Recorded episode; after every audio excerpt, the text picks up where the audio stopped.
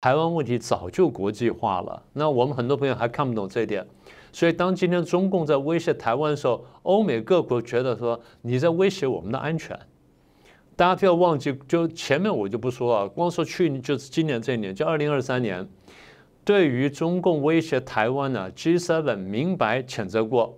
，G20 明白谴责过，欧盟明白谴责过，北约明白谴责过，然后多个国家派军舰呢，就就就来到亚太地区，然后甚至穿过台湾海峡，就告诉你说，哎，你不能这样干。那英国还准备派航舰就常驻日本了。那就表示说，我对地方关系的程度呢，已经跟我对欧洲关系程度差不多了。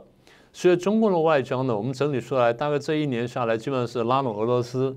然后企图企图拉拢南方各国，然后反美反欧。那你这样就是跟世界各主流国家对抗，那你觉得说你的外交能好吗？